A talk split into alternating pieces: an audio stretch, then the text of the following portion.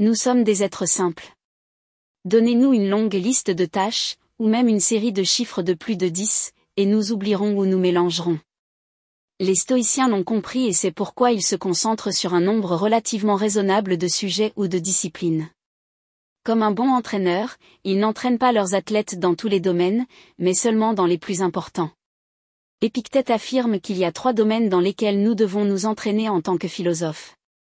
Premièrement, nos désirs et aversions, afin de rechercher les bonnes choses et d'éviter les mauvaises.